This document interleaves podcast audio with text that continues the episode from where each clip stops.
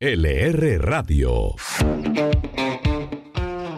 ¿Cómo están? Mi nombre es Lilian Mariño y quiero dar la bienvenida a un nuevo capítulo de LR Radio, la radio económica.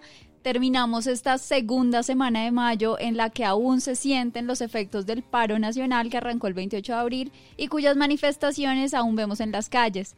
Además, iniciaron las conversaciones entre el Gobierno Nacional y el Comité del Paro y empezaron a darse algunos anuncios para intentar resolver la crisis en la que está inmerso el país desde las últimas semanas.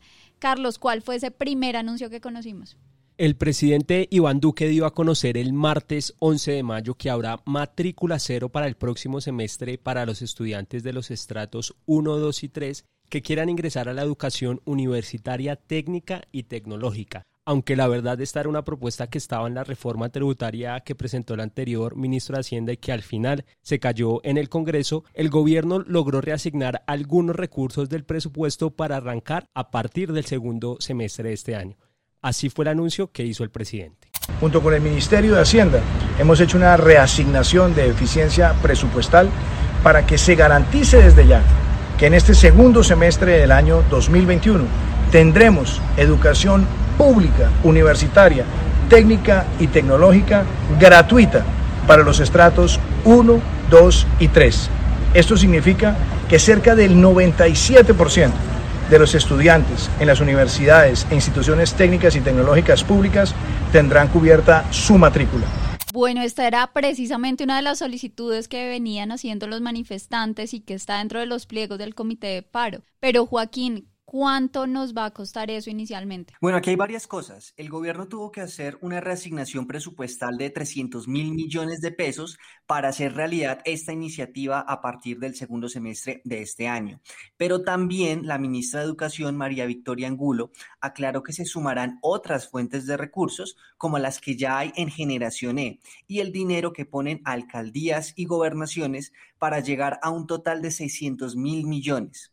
Es decir, en total se verían beneficiados más de 690 mil estudiantes con este monto. Sin embargo, el gobierno ha dicho que esto será solo por el segundo semestre. ¿Hay manera de hacerlo permanente, Tatiana? Sí, el gobierno quiere que esto sea una política de Estado y según nos contó el ministro de Hacienda, José Manuel Restrepo, la idea es conseguir las fuentes para aplicar este proyecto en la nueva reforma tributaria. Sin embargo, aún está la discusión de, de, dónde podrían salir los recursos para implementarlo de forma permanente. También es importante aclarar que la asignación se hará según los estratos. Nos explicaron que los procesos de admisión de las universidades están atados a los estratos socioeconómicos, por lo que dada la coyuntura y la urgencia que estamos viviendo, se mantendrá este mecanismo de selección. No obstante, la idea luego es focalizar este gasto a través de los mecanismos como el CISBEN. Yo creo que eso último que dice es fundamental, ya que por años en Colombia hemos hablado de cómo los estratos no son una verdadera muestra de nuestra economía. También será interesante que después de un tiempo se analice si esta gratuidad sin exigencia de un rendimiento si es la solución, ya que varios estudios, incluido uno del Banco de la República, muestran cómo estos mecanismos solo aumentan las inscripciones, pero no la tasa de personas que en realidad se gradúan. Un día más en las calles en medio de este paro nacional. Los jóvenes, los trabajadores, las amas de casa, los comerciantes, los trabajadores informales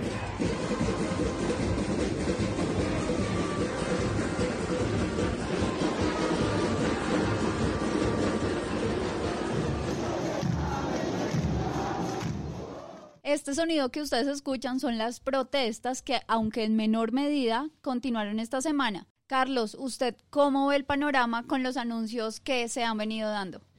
Más de 6 billones de pesos en pérdidas ha dejado los días de protestas que arrancaron a partir del 28 de abril. Llevamos para 15 días de manifestaciones y esta es la cuenta que realiza el ministro de Hacienda José Manuel Restrepo. Solo Fenalco registra que los comerciantes han perdido más de 800 mil millones de pesos y según el más reciente sondeo de la Cámara de Comercio de Bogotá, las empresas que operan a plena capacidad pasaron de 30% en marzo a solo 8% en abril y 316 compañías reportaron pérdidas por 10.818 millones de pesos. Tanto el gobierno como los manifestantes tienen que sentarse y dialogar para buscar salidas a una crisis y no hacer anuncios de corto plazo que calmen las aguas solo por este año, para que dentro de unos meses estemos hablando de nuevos paros porque los problemas estructurales que los motivan, nada que los resuelva. Ahí lo que dice Carlos en cuestión de cifras es bastante importante porque esto también se, se ve con cómo está el joven que no entiende aún por qué es que muchos están marchando y por qué el mismo comité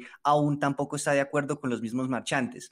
Y acá quiero hablar, por ejemplo, esta semana también el Centro Nacional de Consultoría se refirió a una encuesta en la que les preguntaba a los jóvenes por qué estaban marchando y se dio como una muy diferencia frente a, lo que está en el comité. Por ejemplo, mientras los jóvenes están también prefiriendo que la educación, tanto en jóvenes, en niños y hasta universidades, vuelva a ser presencial, eh, la unión que está eh, defendiendo el paro ante el gobierno está pidiendo que la educación alterna aún no sea sobre la mesa. Entonces, hay varias diferencias, pero también hay varias diferencias no solo entre quienes están marchando y quienes están negociando, sino también aún hay un desconocimiento grande sobre en realidad por qué es que siguen las protestas. Para continuar con uno de los efectos económicos que estaba eh, diciendo Carlos, em, tenemos que ver el impacto que ha tenido en el alza del dólar.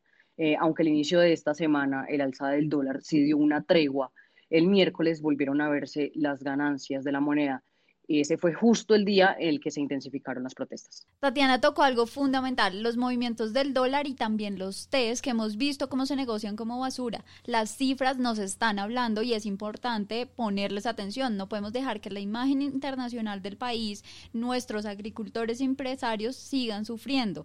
Los que quieran seguir marchando se tienen que comprometer a hacerlo pacíficamente y con restricciones. Es insoportable que hasta las caravanas con insumos médicos sigan siendo vandalizadas o que el agro siga sin poder sacar leche, huevos, pollos es también imposible que Cali siga sitiada. El gobierno debe intervenir y debe asegurar el derecho también de las personas que no están marchando, asegurar el transporte y la movilidad de las personas que tampoco están pudiendo llegar a sus trabajos. Negociaciones sí, bloqueos no. Hay que aprovechar las puertas del diálogo que ya están abiertas tanto por parte del gobierno nacional como del comité del paro. Sin embargo, el gobierno también tiene que ser consciente que el Comité del Paro nos representa a todas las personas que están en las calles y encontrar los verdaderos voceros de las personas que están manifestándose. Por supuesto, no va a haber posibilidad de hablar con las miles de decenas de personas que están en las calles, pero creo que el gobierno tiene claro cuáles son los problemas estructurales que llevan a la gente a protestar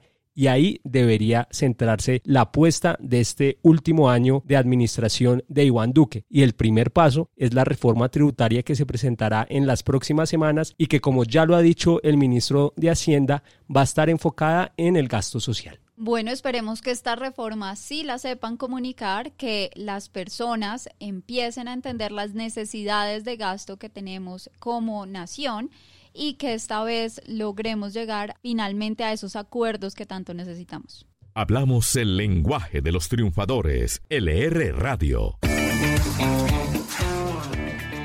Más allá de la crisis, también ha habido avances en la vacunación contra el COVID-19. No solo hay más de 10 millones de personas vacunadas en el territorio, iniciamos esa etapa 3 para mayores de 50 y profesores, sino que ahora avanza la vacunación que hará el sector privado. Tatiana, ¿cómo van esos proyectos? La compra de vacunas contra el COVID por parte de los privados continúa avanzando, esta vez la Asociación Nacional de Empresarios de Colombia, ANDI, lidera una iniciativa para que las compañías interesadas en adquirir las dosis se unan en la estructuración de un mecanismo fiduciario para recaudar los recursos.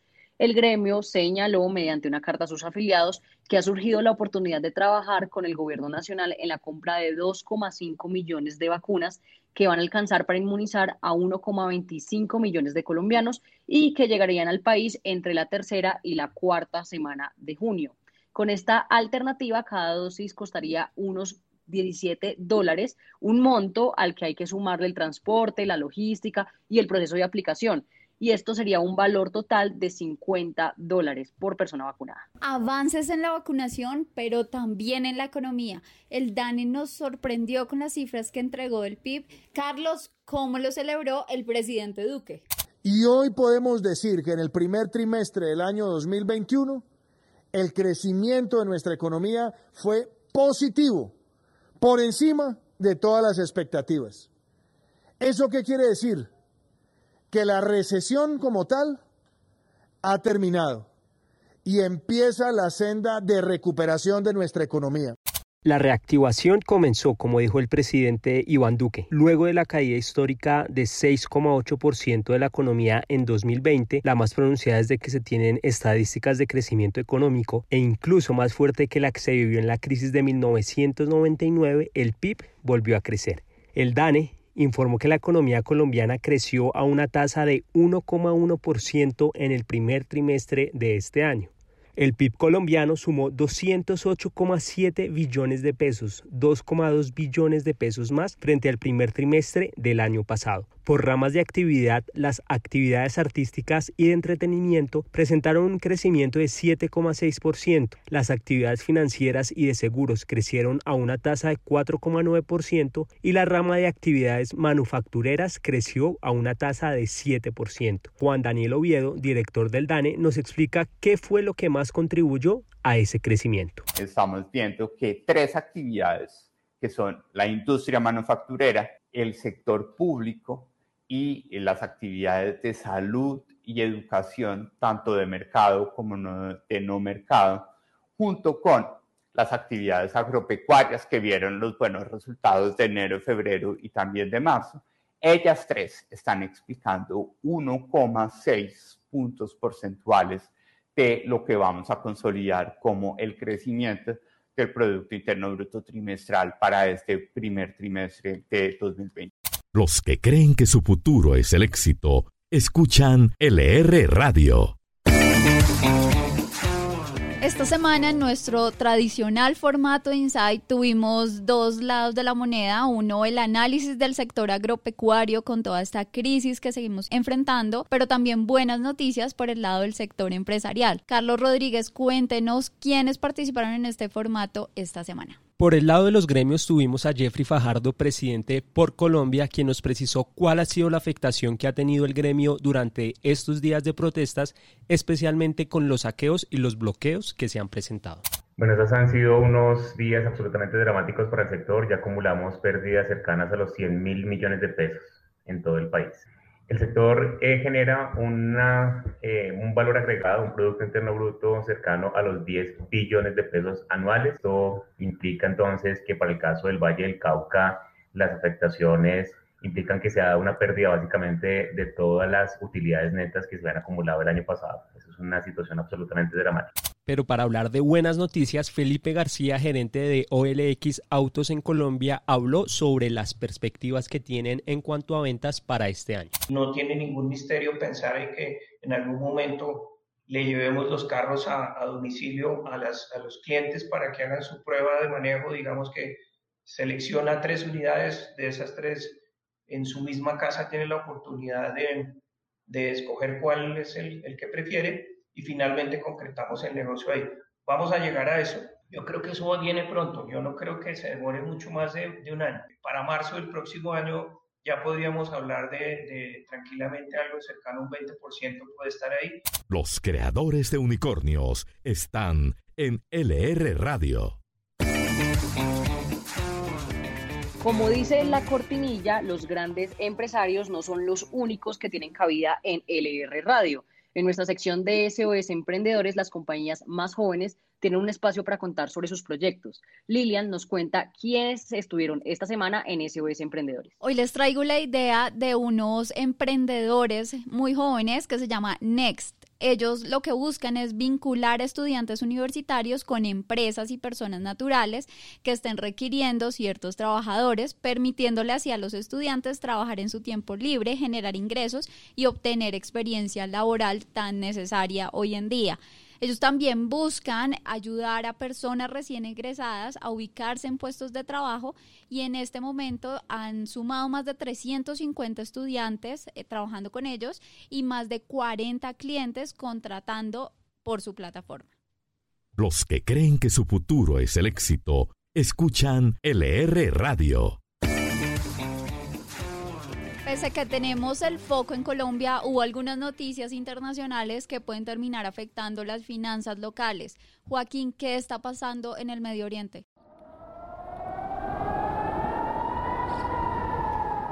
Es impresionante en realidad lo que está pasando allí y es que esta semana nuevos enfrentamientos entre Israel y Palestina, más concretamente con el movimiento de resistencia islámica Hamas, eh, más de mil cohetes han sido lanzados desde la franja de Gaza hasta ciudades y localizaciones en Israel, principalmente a la ciudad de Tel Aviv y el aeropuerto Ben Gurion. Todo esto ha propiciado que el ejército israelí quiera paralizar gran mayoría de los cohetes, aunque por precaución muchas familias se han desplazado hasta refugios antiaéreos. Por eso el mundo también no está viendo solo lo que pasa en Colombia, sino este nuevo estallido que hay entre palestinos e israelíes. Otra de las secciones tradicionales del diario La República es la sección de Caja Fuerte, que usted puede encontrar en la contraportada todos los días en el periódico impreso, aunque también en nuestro portal web. Ana María Sánchez nos cuenta cuáles fueron los más llamativos esta semana. Caja Fuerte. Los confidenciales que debes saber. Todos estamos como aburridos de esta pandemia. Ya van 14 meses desde que la OMS declaró la alerta y todavía seguimos con cuarentenas y muchas restricciones. La pregunta es, ¿cuándo se va a acabar todo esto? Pues bueno, varios expertos ya comienzan a dar fechas de su final y la vuelta a la normalidad. Por ejemplo, Fernando Simón, director del Centro de Coordinación de Alertas y Emergencias de España, apuesta por finales de 2022. Y hay otros optimistas, como el laboratorio BioNTech, que creen que por estas mismas fechas, año ya se acabará todo. ¿Será que alcanzamos Navidad de 2022 sin COVID? Y hablando de COVID, este tema que no sale de la conversación, pues ahora resulta que las vacunas contra este virus se volvieron la clave para revivir el turismo, que tan golpeado pues que quedó con la pandemia. Y un informe de Forward Keys reveló que los destinos como Grecia e Islandia anunciaron que recibirán visitantes vacunados, por lo que ahora parece que tendrán 12% más de turistas que en el tiempo prepandemia. De estos, el maravilloso destino soñado de Míconos lidera la lista con un alza de 54,9% en las reservas. A ver si entonces se termina la pandemia, nos vacunamos y podemos hacer todos estos viajes que teníamos aplazados. Hace algunos meses conocimos la noticia de que Martin Baron dejaba el Washington Post. Pues bueno, por primera vez en 144 años de historia, una mujer, Sally Bosby, será la encargada de liderar las mil personas que trabajan en el emblemático medio de comunicación. La nueva directora viene de ser periodista en Associated Press y empezará a tomar el volante desde el próximo mes. Ya salió al aire la lista de los deportistas mejor pagos del mundo en la revista Forbes. Y lo curioso es que Conor McGregor, quien se llevó el primer puesto, amasó una fortuna de 180 millones de dólares, pero por fuera del octágono. Así es, el luchador de la UFC entró en el ranking y se llevó el premio mayor, pero por el dinero que ha hecho con la marca Whiskey Prop Number 12. Esta semana se conoció que Ellen DeGeneres pondrá fin a su popular programa de entrevistas en el que ha pasado todo tipo de personajes. Sofía Vergara, Brad Pitt, bueno, una cantidad de celebridades. Y el problema no es solo que se acabe, sino que con esto la comediante dejará de recibir más de 50 millones de dólares al año.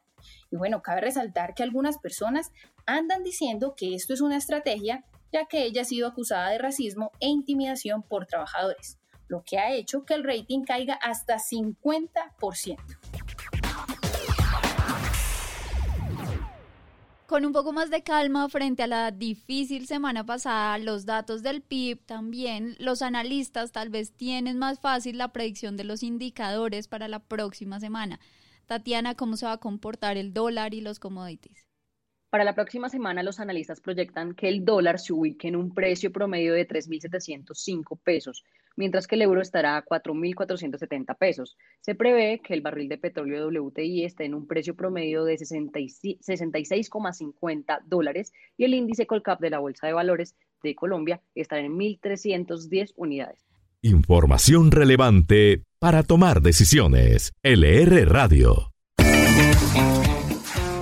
Bueno, con los indicadores vamos cerrando este nuevo programa de LR Radio, pero no sin antes despedirnos con una noticia o un consejo para la próxima semana. Joaquín, ¿qué nos traes hoy? Como esta semana, Lilian, usted ya lo ha dicho durante todo este programa bastantes veces, pues creo que fue pesada y, hubo temas conflicto tanto afuera como adentro y venimos para un fin de semana de festivo.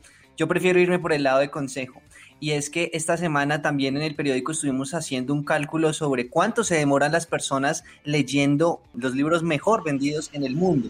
Entonces, por un lado, yo quiero comentarle que eh, si es fin de semana con festivo, pues tenga en cuenta estas cifras. Por ejemplo, eh, leerse los siete libros de Harry Potter, ¿cuánto cree que se puede demorar? Yo creo que, mm, no sé, un mes. Un mes, bueno, no, pero vea que según el cálculo son casi 68 horas. Y otro de los más vendidos, El Código da Vinci, 6 horas, que es un libro bastante bueno, pese a que, que es bastante robusto. Y otro como Los Juegos del Hambre, la colección de los tres libros, necesita 18 horas. Aunque si nos vamos para un libro de que sea de fin de semana, como puede ser 100 años de soledad, que nunca está de más repetirlo, necesita nomás 9 horas en promedio. Bueno, Tatiana, una noticia o un consejo para la próxima semana. La próxima semana va a estar cargada de noticias. Eh, la primera cosa que va a pasar el 18 de mayo es que Giros y Finanzas va a realizar una asamblea extraordinaria de accionistas para decidir si va a convertirse en banco. El 19 y el 20 de mayo se realizará la Cumbre de Educación Financiera EduFin Summit 2021, que entre otros temas tratará cómo conseguir el bienestar y la salud financiera.